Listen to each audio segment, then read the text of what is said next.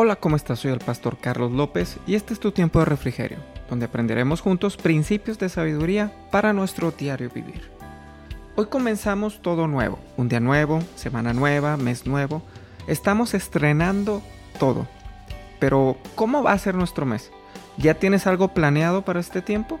El año se está yendo muy rápido.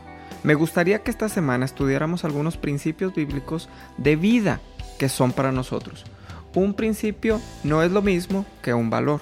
Los principios son un conjunto de parámetros éticos de carácter universal, escucha esto, dirigidos a orientar la vida en la sociedad.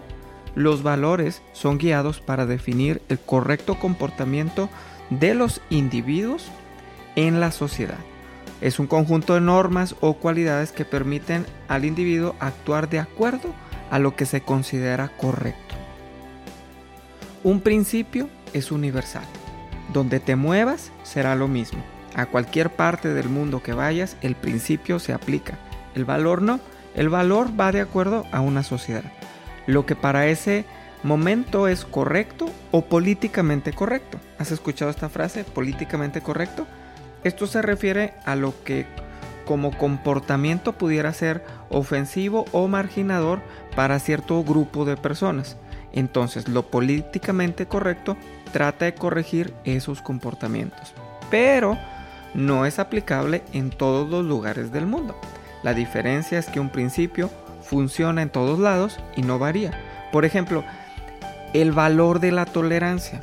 Hay lugares en el mundo que para lo que a ti te es tolerable, para ellos no, y viceversa.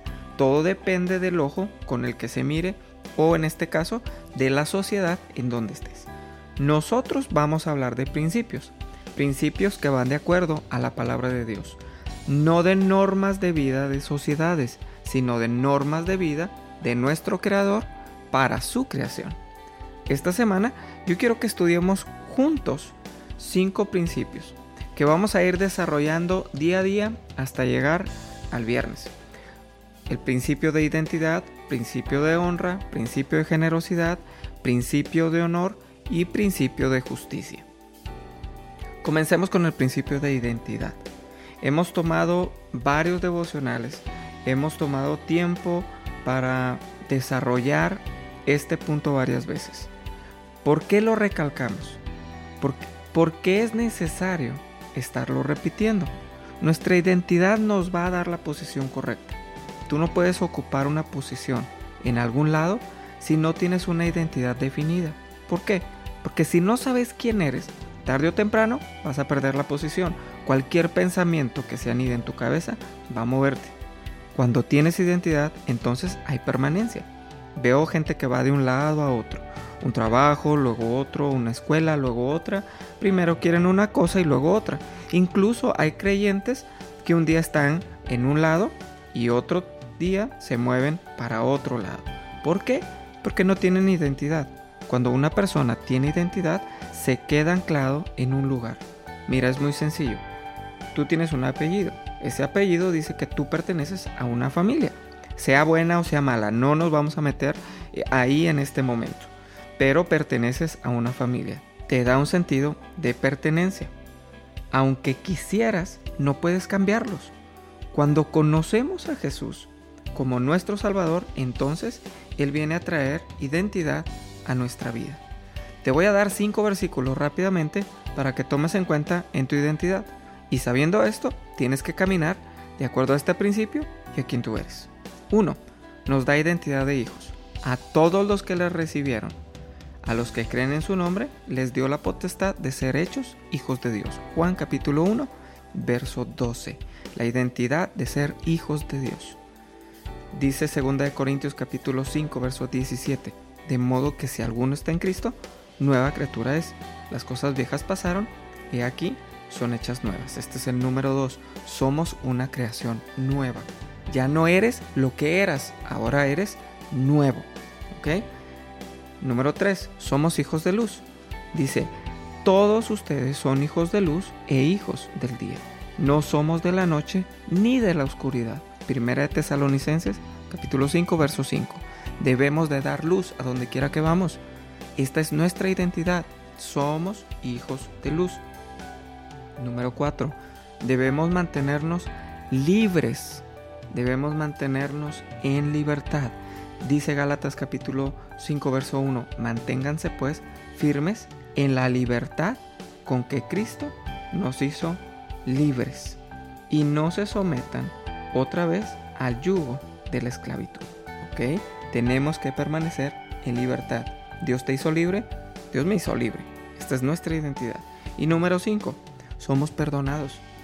Les escribo a ustedes, dice 1 Juan capítulo 2 verso 1, hijitos, porque sus pecados les han sido perdonados por su nombre.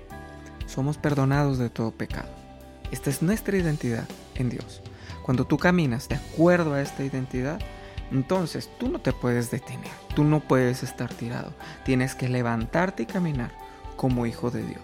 Así que el día de hoy comenzamos una semana sabiendo que nada ni nadie nos puede detener. Esta es nuestra realidad. Esto es lo que tú y yo vivimos como hijos de Dios. Vamos a orar. Somos hijos de Dios aquí y en China, o en China y en México, o en Chile, o en Estados Unidos, o en Alemania, o en Canadá, o en Puerto Rico, o en El Salvador, o en Argentina, donde quiera que escuches esto, este principio se aplica para ti y para mí. Señor, te damos gracias por este nuevo día, por esta nueva semana, por este nuevo mes. Gracias porque tú nos das identidad, porque tú nos cuidas, porque tú nos proteges, porque tiempos preciosos vienen para cada uno de nosotros. Señor, en este día permítenos caminar como hijos de luz, como nuevas criaturas, Señor, como personas que han sido transformadas a través de la sangre de Jesús. Señor, gracias por esa identidad que tú nos das a cada uno de nosotros. Hoy queremos poner esta semana en tus manos. Padre Celestial, esta semana se queda en tus manos. Todo lo que tenga que dar la semana, que lo dé. Señor, para gloria tuya y que lo que no tenga que dar, que no lo dé, también para gloria tuya.